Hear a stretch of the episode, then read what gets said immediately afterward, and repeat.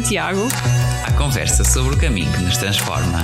Com Joana Garcia e Ruben Souza. Na Rádio Jim e em podcast.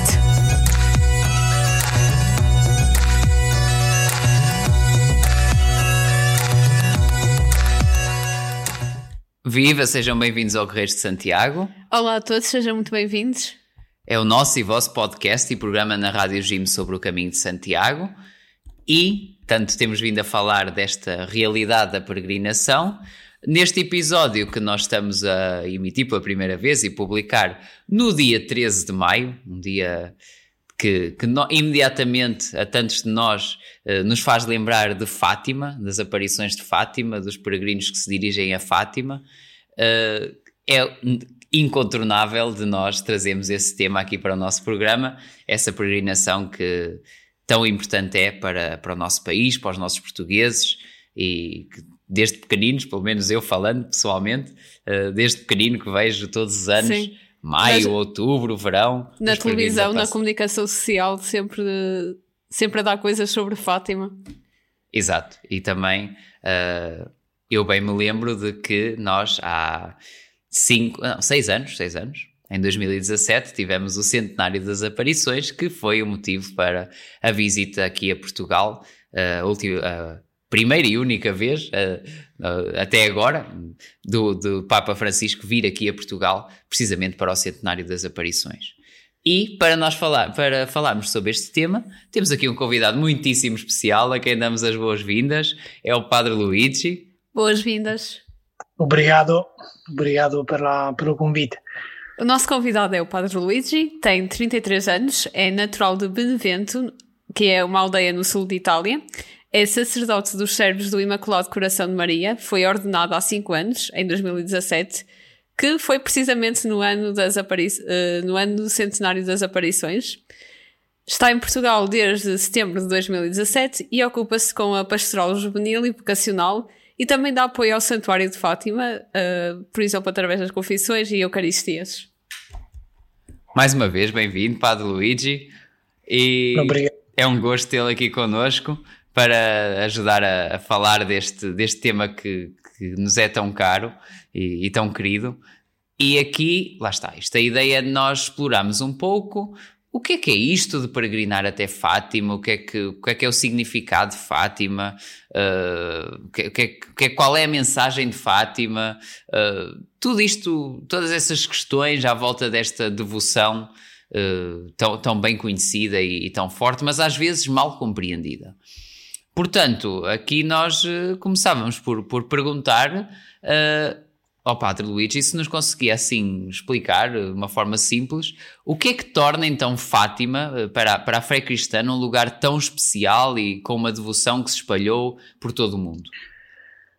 Ma con certeza o fatto che no 1917 aconteceu um episódio extraordinário que foi a aparição de Nossa Senhora a, aos três pastorinhos y esto marcó completamente eh, toda la vida de esta aldea, ¿no? que no era una aldea porque Fátima era prácticamente una, un, un, un pedacino di terra che faceva parte da, da, di una, di una dire, di una, di una zona molto mayor, ¿no? che era, che Orain, che faceva, donde stava la Cámara municipal, portanto era mais conhecida. Fátima basicamente era, era un puntinho, podemos dizer, de Portugal, ¿no? era, era mesmo nada.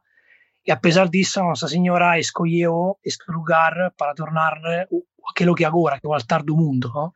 E Fátima tornou, tornou-se grande mesmo eh, pela sua mensagem, eh, porque, hum, como disse João Paulo II quando chegou aqui, eh, uma das primeiras vezes que ele viu aqui, depois da do attentato, eh? famoso attentato eh, che foi feito mesmo 13 de maio in Praça San Pedro, eh, no 81 ele recebeu esta graça no? de, de, de, de salvo. No? E explicou também a razão disso, uma mão maternal eh, mudou no? a trajetória do, do, da, da bala che era diretta a tingere o coração. Ele vindo aqui, naquela homilia, disse eh, a igreja é grata a Fátima porque esta mensagem é uma mensagem profética e soprattutto una mensagem che ainda oggi super attuale per os tempos di oggi. Ou seja, come se Nostra Signora, disse Giovanni Paolo II, na, na, no 1917 tivesse feito una, una profecia sobre aquilo que é um bocado eh, os tempos que hoje nós estamos a viver. Eh? Ou seja, a Fátima é de fato uma profecia porque a Nossa Senhora diz aquilo que o homem eh, devagarinho, afastando-se de Deus e, portanto, deixando para trás a relação com Ele, eh, devagarinho está, está vivendo hoje, no? Podemos dizer, è una messaggio importante e, e profetica perché na sua, na sua essenza Fatima è una chiamata a conversão, che è un po' aquilo che è il senso do Evangelho. Eh? É porque foi sempre, eh, foi desde, desde sempre acolhida também de forma muito, muito forte, eh? porque Fatima testemunha mesmo aquilo que o Evangelho diz, ou seja, convertei-vos e voltai a Deus, no? porque è, è lì che si incontra la felicità dell'uomo, no? o sentido, potremmo dire, della nostra vita. Eh? Noi siamo cheios e possiamo vivere bene solo quando stiamo in comunione con Ele. Ed è interessante perché nell'anno, un anno molto particolare no, da apparizioni, 1917 fa lembrare una serie di cose, no? Eh, Tínhamos a Primeira Guerra Mundial, não é? Sim. A Guerra Mundial. A instabilidade depois, política eh, também. Esattamente, sì. A 1917 depois também haver, aconteceu também a Revolução Russa, hm, que também é uma parte muito importante da mensagem de Fátima, porque este regime ateo e comunista levou os seus erros no mundo, come la signora disse. E quali sono questi erros? Beh, primeramente una vita materialista, no? una vita semplicemente come se Dio non esistesse, no? eh, che è un po' quello che oggi sta acontecendo, no? un uomo che si affassa sempre più di de, Deus e tenta un po' di essere dono da sua vita. No? E Fatima è come se ci amasse a pensare su questa cosa. No? E penso che io gosto di descriverlo come un appello maternale no? di una madre che dice a suoi figli eh, cuidado, no? Eh, perché Deus vos, vos ama tanto e esiste una bellezza che si può perdere, no? Co, affastandosi dele. Quando è, è, una chiamata a voltare, di fatto, Fatima, no? a, ad amare il Signore, a conoscerlo, a voltare a convertersi. È un appello também di misericordia al mesmo tempo. Se noi vamos a leggere il contenuto delle apparizioni, la Signora fa sempre disso, no? De, non offendeis Deus, che ci ha molto offendito, pedirà sempre no, a reparação pelos pecados, ma ao mesmo tempo è un messaggio, possiamo dire, che, che sublinea, e in questo caso, in questo sentito, è profetico, tantas verdades che devagarinho eh, oggi soprattutto eh, sono un po' collocati nella sombra perché eh, pensiamo per esempio al fatto che in Fatima la signora mostra in, in luglio o inferno, no? Oggi pochissima gente fa la disso, no? Ma o inferno è conseguenza di una libertà mal utilizzata, eh? cioè l'uomo può livremente decidirsi di affastarsi da Dio e portanto di collocarsi contro Lui. Io posso gastare la grassa, posso perderla, posso, potremmo dire, amministrarla male, amministrare tutto il bai che il Signore mi dà a partire da vita, che è il primo dono, e usarla male e portando il peccato te un peso, no? Perché il peccato mi affasta da te, mi, mi può a, te eternamente, no? Levarmi a, a, a, non conoscerlo. Portanto, Fatima in qualche maniera mostra fortemente isso, no? dicendo che eh, a verdade dell'uomo è a relazione con Deus. L'uomo è contento, è sceglio, si realizza solo quando si incontra con Lui. Per il contrario, quando si affasta da Lui, nós vemos estas consequências um pouco tristes não? para, a sua, para a sua vida. E ao mesmo tempo, a beleza de Fátima é também que é um apelo, porque Nossa Senhora, mostrando os problemas, e portanto aquele que são as situações difíceis não? do, do, da sociedade que se afasta de Deus, ao mesmo tempo dá também a cura. Eh? É como uma mãe que, que além de, além de dizer qual é o problema, qual é a ferida, mostra também a cura. Não? E a cura io gosto di resumirla in due cose. La prima è orazione. Eh? Per esempio, una delle cose che nel messaggio di Fatima è ricorrente, ossia sempre la signora disse in tutte le stesse apparizioni, foi mesmo rezar o terço todos os dias. Está este appello forte a oração, não? come meglio per incontrarsi con Deus, per avere un contatto vivo con Ele, eh? portanto para voltare a una vita eh, di intimità con Ele. E depois outro aspecto, o apelo a, a reparar os pecados. Esta frase também volta sempre, desde mesmo o primeiro apelo. Isto é, é, uma, é uma coisa que até, isto da reparação, acho que é pouco compreendido hoje em dia. O que é que é exatamente isto de fazer a reparação pelos pecados? Uh, já agora se me conseguir ajudar aqui a perceber. Sim, eu penso que é muito... é muito mais simples se nós part... começamos da palavra, não? Reparar faz, faz a qualcosa di partido che una persona va a concertare. Immagina in casa, no? se parte un, un vaso, un jarro, e, e Amai pazientemente no? tenta di, quando consegue, di concertarlo e portanto di, organizzarlo attraverso. Ora, un peccato crea una, un problema, una disordine eh, in, entre nostra relazione entre noi e Deus. Portanto, aquella relazione che è perfetta, bella, linda, santa, per la quale il Signore nos creò, a un certo punto questo atto di, di, di affastarnos de Deus, affastarnos dele, creò praticamente una, un problema, una disordine. Eh? E portanto era preciso che alguém potesse concertar outra vez eh? esta, per voltare immagine do, do, do vaso esta, esta realidade. E claramente quem é o primeiro reparador, quem é que, que é aquele que, que pode reparar? Nosso Senhor Jesus Cristo. Não? Ele se fez homem, tomou um corpo come o meu e, e o vosso, cioè una carne, una vita come a nossa, se fez homem eh, mesmo porque queria salvar-nos do pecado, ou seja, libertar-nos do pecado. Ou Através seja, da cruz, não é? Exatamente, da Páscoa. do sacrifício, exatamente, da sua paixão, morte e ressurreição, ele nos eh, ottive aquela graça que, que o nosso pecado nos fez perder. Portanto, reparou, consertou, consertou, voltou, podemos dizer, a restabelecer aquela beleza. Ora, Gesù Cristo, il primo riparatore, e quando ele salva, perché su ele può riparare il peccato. Ha un grande padre da igreja, Sant'Agostino, che diceva una cosa molto bella, no? che eh, l'uomo doveva riparare perché fu ele causa del peccato, ma non può farlo. No? Deus non doveva farlo perché era Deus, era sem peccato, ma era l'unico che poteva, no? perché essendo Deus poteva restabelecer questa unità. Então ele quis assumir, cioè se despojò la sua naturaleza divina, assumiu a natureza umana para eh, fazer esto, esta opera di recomposizione. Ma San Paolo dirà, lindissimo, e a chi si incontra Fatima, ho sentito, ele quis aprire uno spazio também por nós. Né? Ou seja, há um passagem no qual São Paulo diz eh, que, basicamente, nós podemos colaborar a esta obra. Né? E, portanto, unir o meu sacrifício, o meu, a minha vida, os meus atos de amor, as minhas penitências, tudo aquilo que, que eu vivo, para colaborar a esta obra de salvação, ou seja, para salvar almas, para impedir a tanta gente di perdersi e portanto para restabelecer esta obra prima que o Senhor fez com a sua criação. É um rezar por outros, um sacrificar-se por outros uh, que possam não estar uh, a seguir o melhor caminho, será isso? E a conseguenza do amor. Eh, io penso che reparar significa amare in maniera superlativa. Eh, quando una persona ama e, e, e vede che o amor, o amor non è, corrispondito, non è corrispondito, hanno sentito o amore a Dio è offendito, e io tento di fare tutto per riparare, ossia per perdoare, no? Non si può intendere la riparazione senza amore, no? Io, io, mesmo perché amo tanto il Signore, perché che gosto, perché percebi eh, che Ele è importante per la mia vita, quero che sta bellezza possa arrivare a tanta gente, portanto tento di fare tutto perché questo, questo amore possa arrivare também aos outros, no?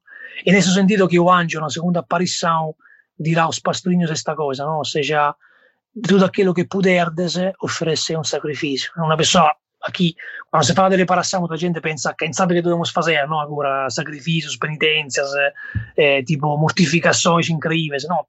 O anjo foi muito claro, não? tudo aquilo que puderdes, ou seja, a vida já em si mesmo te oferece mille uma razão para, e circunstâncias e coisas para poder ofrecerte, ¿no? para poder hacer este acto de, de amor. De facto significa viver tudo questo desejo de, de amar, ¿no? de consolar o Senhor e de não ofender.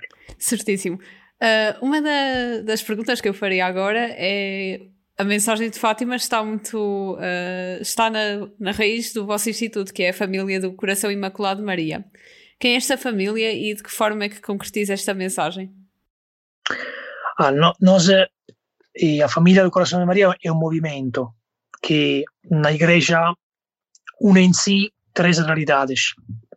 Os servos do Coração de Maria, ou seja, os padres, depois as irmãs, que tem um ramo feminino também da congregação, as servas do Coração de Maria, e depois leigos, pessoas que vivem no mundo filhos e filhas do coração de Maria que partilham a nossa mesma espiritualidade. Que podemos dizer, se pode sintetizar em um lema que diz: Por meio do meu coração imaculado, levai Cristo ao mundo.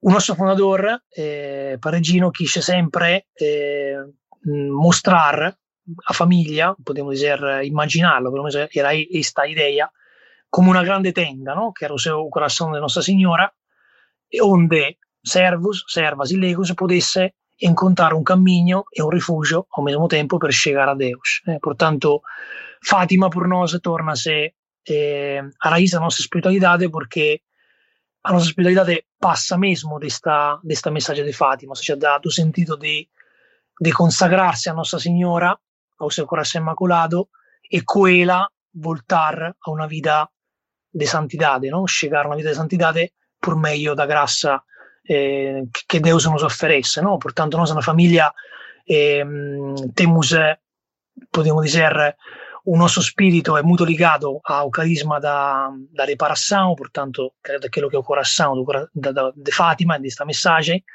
e ao mesmo tempo é muito forte a presença da, do aspecto da comunhão, não? Essas três realidades, servos, servas e leigos, são sempre juntas, não? E juntas partilham tudo, a formação, eh, podemos dizer a vida espiritual, o momento também de alegria, e nós eh, espalhamos no mundo esta mensagem por meio de tantas coisas. Eh, missão populares com a imagem de Nossa Senhora de Fátima, na Itália, sobretudo, eh, com tantas eh, peregrinações também, com as imagens que o santuário de Fátima tem, as várias cópias da, de Nossa Senhora que, vem, que peregrinam pelo mundo, e depois eh, a formação, no? a partir da, da eh, jovens, famílias, com retiros, formações, catequese, peregrinações, tantas coisas. Uma das coisas, eu falo por mim quando fui ao vosso retiro, uh, que eu achei mais bonito foi precisamente este facto de, todas as vocações estarem juntas e não haver uma que, por exemplo, se considerasse melhor que a outra.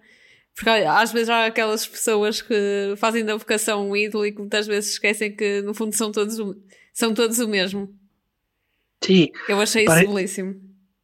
Sim, eh, eh, Parigino, o nosso fundador, era um bocado isto do seu desejo. Não? Ele desejava que as três vocações fossero una grande famiglia e tutto si aiutasse al mesmo tempo. E, e basicamente è come se eh, la famiglia ricreasse mesmo na igreja questo aspetto no? che, che, che, è tipico no? di un ambiente familiare, no? o pai, o mãe, os filhos, che juntos vive eh, a vida e portanto si aiuta, si vive uno spirito mesmo di comunione forte e penso che questo oggi in dia è fondamentale eh, perché eh, infelizmente oggi viviamo tanto individualismo no? e portanto também as pessoas que querem viver a fé è sempre complicato hacerlo, ¿no? Eh, anticamente eh, también había mucho más eh, eh, posibilidad ¿no? de fe, de, de, de vivir también in, una, in, un ambiente que era también más, eh, más forte, un contexto Sim, nós muito sozinhos, não é?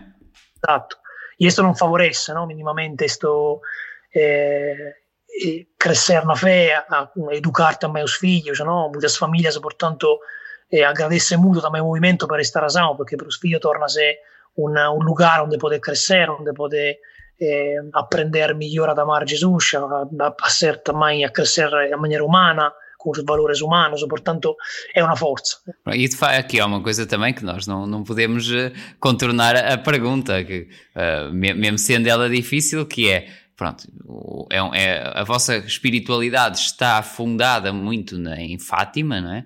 Mas, mas Fátima está, está longe de ser um lugar consensual. Uh, pronto, até há, há quem diga que, que, possa, possa não ter sido verdadeira, aquelas uh, controvérsias e tudo mais, exato. Uh, portanto, quando, quando se depara assim com esse tipo de, de críticas, como é que, como é que podemos responder? Acho que até havia um livro, eu vi um livro há, uns tempos que era a explicar o porquê das aparições de, de Fátima terem sido uma grande mentira, tudo e ter sido tudo quase uh, montado tanto pela igreja como pelo governo, ali uma mistura. Ma io penso che, allora, io risponderia di questa forma, che non quer acreditar non acreditará nunca, eh, mesmo se nós colocamos eh, as melhores razões deste mundo. No? Também Jesus Cristo dirà che a fé è un atto livre di fatto, no? non, non, è un'imposizione sì. e soprattutto una persona che ha un pregiudizio difficilmente eh, muda di idea. No? Ma io penso che a quest'anno deve essere di questa forma. Da un árvore, se ricogn- dos frutos, disculpe se riconosce un árvore, no? O sea, una persona eh, santa se riconosce da sua sopra. No? Al mesmo tempo Fatima è un messaggio verdadeiro per os frutos grandes, no? que este messaggio deu ao longo da storia. E penso a grande santidade che brotou de Fátima, no? Francisco, Jacinta, Lucia in primo lugar, e depois tantas obras santas que, que nasceram no? a partir desta mensagem. Mas é uma mensagem verdadeira porque não vai, podemos dizer, a contrastar ao mesmo tempo aquilo que é, que é a revelação de Jesus, mas vai semplicemente a sublinhar algumas coisas che il Signore già disse, no? come disse antes, o appello a conversão, o appello a penitenza, o oração, que são todas as coisas que, que são presentes no Evangelho. E depois, olhando a vida dos pastorinhos, eu penso sempre, eh, Fatima foi uma, un, una, una straordinaria eh, graça no? per tanta gente che oggi ainda continua olhando estes exemplos, se converte, no? muda vida. É incontestável que imensas pessoas uh, aproximaram-se de Deus por causa de Fátima, encontram lá paz, encontram lá o, o apelo à oração, uh, isso, isso, aí é incontornável e, e lá está, vê-se pelos frutos, como, como bem dizia.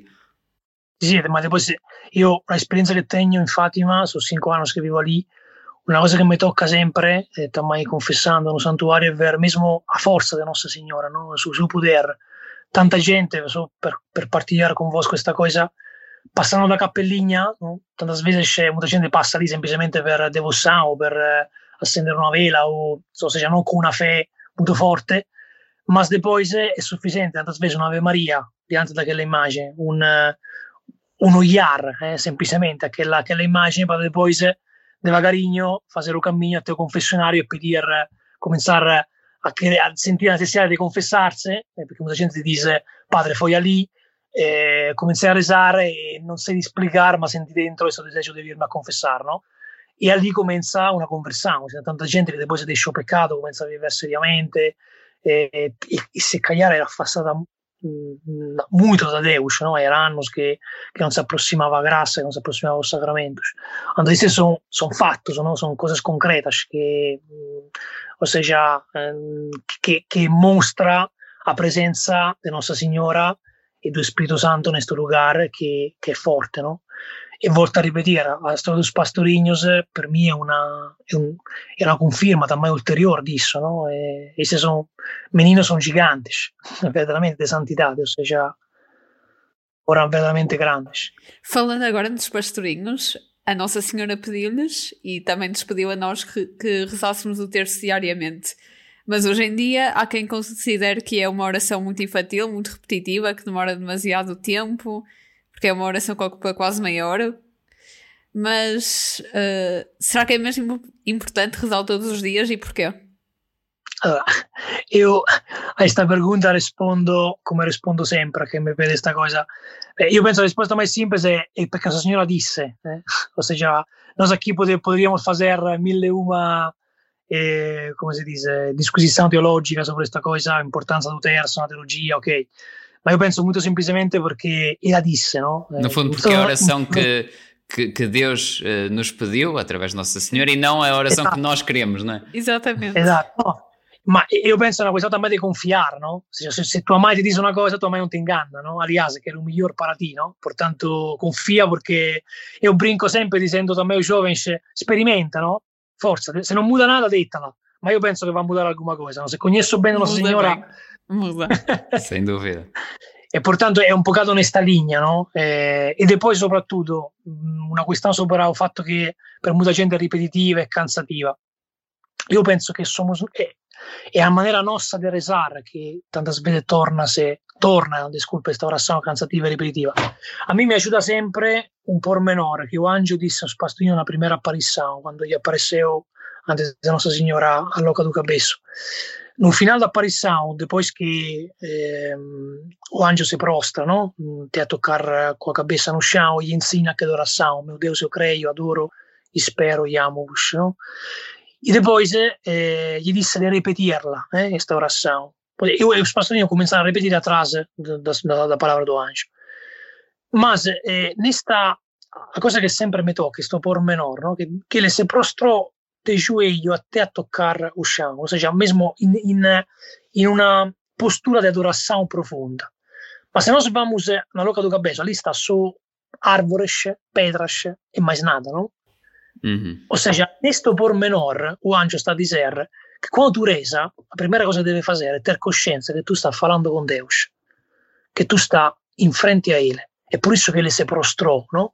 a te adorar. Eh? Perché? Perché quando io falo sto na presenza di Deus eh? e il Signore sta lì presente. Di fatto Ele acabará a, a, aparição dizendo rezai assim porque os corações de Jesus e Maria são atentos à voz da vossa oração, que é uma coisa extraordinária, eh? perché pensare che io sono un puntinho, che o meu, a minha vida che de homem è nadinha, e a pesar disso, quando io rezo, il Signore scuta la mia orazione, cioè toma a serio aquella parola. O sea, quando Padre Luigi si colloca in orazione, quando Padre Luigi celebra missa, quando io sto diante di de Deus, il Signore eh, gli interessa quello che sto dicendo, o sea, mi scuta, eh, toma a serio la mia orazione.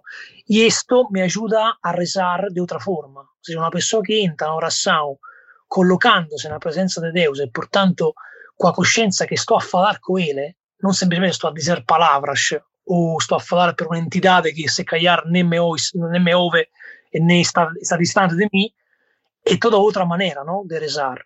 Eu penso que somos nós que tornamos cansativos o terço, porque o rezamos mecanicamente. Uma das coisas que eu às vezes me pergunto, por exemplo, é quando eu estou a rezar o terço e se eu, se eu efetivamente estou a rezar o terço ou se estou meramente distraída a repetir sempre as, mes as mesmas orações, mas não há aquela introspecção que devia haver e toda aquela reflexão que, que esta oração envolvia. Porque é, no fundo, uma contemplação à vida de Jesus através dos olhos de Maria.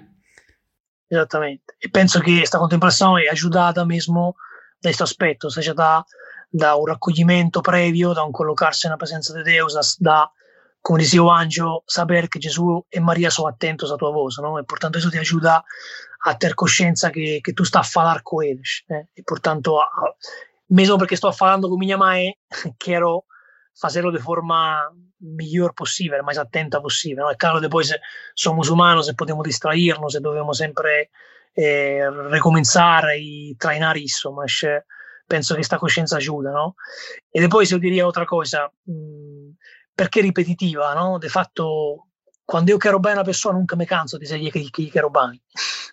o sea, come un menino che gli dice ti amo, ti amo, ti amo, ti amo, ti amo a sua mãe, e penso che il terzo è un po' questo, no? È, è la mesma cosa. È un atto di amore continuo che, che noi come figli facciamo in relazione a, a questa mãe. E penso che, che per esperienza che, te, che veramente se una signora disse è perché tem um poder grande e é mesmo assim, ou seja, mais de uma vez eu experimentei eh, na minha vida, como também na vida das pessoas que, que rezavam esta oração, ou qual eu disse de rezar esta oração, que veramente o Senhor tem, tem uma força, né? Um poder, ou seja, o terço é verdadeiramente un'arma, né? como dizia o Santo Padre Pio, que, que, che veramente tem una, una forza também de conversão, no? una pessoa che si aggarra a questa oração non, non fica desamparata. Eh, portanto, eh, rezarlo perché tem um grande poder. E falando aqui então uh, de Nossa Senhora, lá está, esta oração que é profundamente mariana e, e mesmo dentro da, na Igreja Católica, até pronto, noutras igrejas cristãs nem é tanto assim, mas nós temos uma, uma grande veneração por, por Nossa Senhora, por, por Maria, a mãe de Jesus. E porquê é que é assim? Porquê é que, vá, digamos assim, de um ponto de vista espiritual, uh, o que é que justifica esta, esta importância tão grande dada a, a Maria? A risposta penso seja muito ligada àquilo que o Senhor disse, no? da cruz ele confiou a São João e a nós que estamos que somos aquele que é um bocado a imagem da igreja também se quiser, não? ou seja, toda a igreja está ali em São João eh, filho eis a tua mãe eh? portanto é Jesus que confia como último presente sua mãe a toda a humanidade dizendo eh, guarda em lugar no teu coração hm? portanto eh, amar Nossa Senhora eh, a veneração que igreja tive para Nossa Senhora eh, o amor che un cristão tem não sei, nunca exagerado, nunca é, é simplesmente secundário, opcional, uma devoção qualquer. Não? Nossa Senhora é, é, é fundamental per fazernos santos, ou seja, e soprattutto per chegar a Deus. Havia um grande santo mariano, San Luis Maria de Monforte, che, che usava questa immagine molto bella no? da, da scada, no? diceva come Gesù eh, serviu questa scada che Nostra Signora per chegar a terra, assim eu devo percorrere questa scala per chegar ao céu. Eh? Uguale, ou seja, è o mesmo cammino che me leva te Gesù. Portanto, amar Nostra Signora non significa tirar gloria a Deus, ma aliás, fazerlo contento, o figlio, mesmo perché amando a Mae, nós permitimos a esta Mae de levar-nos ad amare ainda mais o suo figlio. Eh, penso che un cristiano non può non essere mariano, eh, sarebbe un controsentito, eh, sarebbe qualcosa che non fa, che non, che non fa sentito. Aliás, eh, na mia esperienza posso dire che la Signora veramente mais tu, mais tu te confia a ela, mais tu eh, aresa, mais tu gli guarda un lugar privilegiato nel tuo coração, mais tu te consagra a ela, eh, veramente sperimenta non solo una forza per amare il Signore, ma também una presenza sua nella tua, vita, nella tua vita che, che ti aiuta eh, a lottare contro il peccato, a vivere as virtudes, a saper eh, veramente eh, chegar à santidade eh, de, forma, de forma direta. Portanto, o Senhor é uma força. Eh. Uh, na, na, vossa página da internet dizem que uma das vossas missões é combater os erros do tempo. Até há bocadinho já falou sobre isso, não é? De, a questão de, uh, de disso estar muito, forte, muito fortemente relacionado com a mensagem de Fátima. Sim. Que erros é que são esses? Pois, é uma questão que nos colocamos. Não é, não é imediata às vezes. Exato. Sim, eu penso que per erros do tempo se intende un poco todas aquelas eh, teorias, modas ou costumes ou maneira de pensar que devagarinho afasta o homem de Deus. Hoje um problema grande, por exemplo, é prima di tutto un relativismo morale no? che esiste sempre mais no? all'interno da sociedade, per il quale non esiste una distinzione entre bem e mal, parece che tudo é relativo, ou seja, é subjetivo. Tudo pode portanto, ser certo ou pode ser errado, consoante as, as conveniências, até podemos dizer assim, se calhar. Sim, somos quase é. obrigados a defender tudo, porque se não defendermos tudo, então nós é que estamos mal. Exato, exato. E isto é, uma, é, uma, é um grande problema, no? porque a verdade é sempre, é sempre oggettiva, no? e portanto uma coisa não pode ser ao mesmo, ao mesmo tempo boa e má. No? E, e, e, penso que nesse sentido nós cristãos somos chamados a dizer a verdade e anunciá-la, no? como Jesus nos diz, porque só a verdade nos faz livres e nos liberta. Portanto, quando falamos de erro do tempo si intende isso, seja, una cosa per esempio che oggi per, oggi per Deus conse- che è una conseguenza del relativismo è il sentido do pecado. Oggi ninguém fala disso, no? Parece tutto, tutto buono, no? Deus perdoa e che è una cosa sacrosanta, attenzione, la misericordia è una cosa lindissima e grandissima, ma non, non se perceberia sem a justiça, não? Se o fato e que... às vezes falar de inferno é considerado quase extremismo. Sì, è che, che, che, una, che, che una cosa che, che non fa sentito dire estremismo, perché, o seja, um, come stava dicendo antes, l'inferno è una conseguenza da libertà dell'uomo mal utilizzata, no? nel momento nel quale Deus nos criou livres, ele arriscò profondamente sopra questa cosa, cioè per il fatto che io livremente eh, potesse dire no, perché se, se o meu sì è importante diante dele, tammai o meu tem um, tem um peso ao mesmo tempo, no? e portanto come o meu sì mi, può levare ad amarlo, o meu não mi può levare a perderlo. Portanto, nós come famiglia tentamos de ajudar, soprattutto na formação das pessoas para eh, formar, podemos dizer, a consciência no? das pessoas, sabendo distinguir aquilo que é bom e aquilo que é mal, ou seja, levar outra vez aquilo que, que é um bocado a verdade, no? Eh, chamar bem o bem e mal o mal, chamar as coisas per nome, no? E portanto, in tantos campos morais, no? onde hoje há tanta confusão, penso eh, a tantas tematiche, no? aborto, eutanasia, questão também da, da, da moral sessual e, e mille uma coisa, no? onde há tantos, podemos dizer, eh, situações que são que onde o bem é trocado per mal e, e pelo contrário, eh, tantas vezes. E Fatima nel sentito è, un grande, è una grande aiuta, eh, perché Fatima veramente sublinea fortemente queste verdade. Soprattutto una cosa penso importante, Fatima mostra mh, la di come uomo, quando si affasta da Deus, perde tamai il sentito da vita. Nostra Signora è molto esplicita dicendo, sai perché mutas almas va all'inferno perché non sta ninguém che, che resta se offerisse, no? O sea, esiste veramente una vita che si può perdere, no? E oggi un problema maggiore è mesmo che tanta gente non sa vivere, o sea, non, perde il sentito da vita, no? E quando la vita se non fa sentito, se non incontro un sentito per la quale vale la pena vivere, tamai cosa che faccio torna a essere cansativa, mi cansa, mi, mi, torna a essere pesata. Andamos sempre à procura da última novidade, digamos assim. Esatto. E tutto quel vacío che poi se leva gente a procurare, a correre atrás, a, a tentare di qualche forma no? di preencher aquele, aquele vazio com, com a novidade, com, com aquela coisa. Parece que cada dia é preciso uma dose maior porque já não estamos satisfeitos. Esatto, è una continua procura, procura, procura, ma che al finale dice sempre ma insoddisfazione, perché non è una cosa materiale, non è un mondo materiale che può preencher la nostra alma che, che grida infinito, no? che, che, fala, potremmo dire, di qualcosa che non si incontra in questa terra onde tutto è limitato, eh? onde cada cosa bella, potremmo dire, è un limite acaba, no? eh, ma il mio corazzone è un desejo infinito, no? e questo significa che che io sono fatto per una cosa eterna, no? che, non, che, non, che nenhuma potremmo dire, oggetto, esperienza, persona eh, o cosa potrà, potrà darmi. No? Quando Fatima mostra de repente questa cosa, mi sempre mi tocca aquel pormenor quando eh, Lucia, la prima apparizione, gli dice: De onde vai você? No? E il Signore gli dice: Io vengo du seu.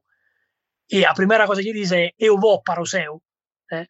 Che è ingrassato perché una menina di 12 anni tinha già claro aquella que a meta, cioè sta, Lucia sabía que su vida era una peregrinación para Oseo, o sea, un camino para la eternidad. Por tanto, que non valía a pena contentarsi con qualcosa materiale perché tutto passa, tutto acaba, no? Pois, e hoje em dia é tão comum, uh, pronto, simplesmente uh, conformar-se com a ideia de que estamos aqui umas dezenas de anos e é tudo, e, e não é preciso mais. Sì, oggi io penso che também a è un, un rischio grande y aquello de mesmo perder o valor da vida, cioè a bellezza di sto don che Dio nos deu. E io, aquello, a esperienza che tenho è ver sempre gente mais cansata, sbasia mesmo, insatisfeita ao mesmo tempo, eh, che non consegue vivere, che non sabe vivere, e pronto che non sabe escolher ao mesmo tempo, cioè che non sabe doarsi, che non sabe fare una scuola definitiva perché gli falta questo gusto per la vita, no? questa bellezza da vita. Ma questa bellezza nasce se o sei, per, per, a ragione per la quale sto in questa terra. Perché la cosa che fa volte è perguntare a persone, ma tu perché vivi? Eh? Cioè, per quale ragione tu vivi? E la risposta è... è non, se, non, non, non, sabe, non rispondere no? a questa pergunta, che è una pergunta fondamentale, no? perché come a dire, con una persona che non sa rispondere è come una persona che dice io sto a subire questo convoglio per ir eh, un lugar, una persona mi dice è che tu stai? Boh, non sei, è comodo qui. Sì. e noi facciamo qua tante spese, no? Se cioè, non sappiamo dare un sentito e quando viviamo male, acabamos per accomodarnos, per vivere per quello che è una soddisfazione immediata, per quello che è un, un prazer momentaneo, per quello che è una esperienza fugace, e poi spassa tutto e fico sempre mai vazio.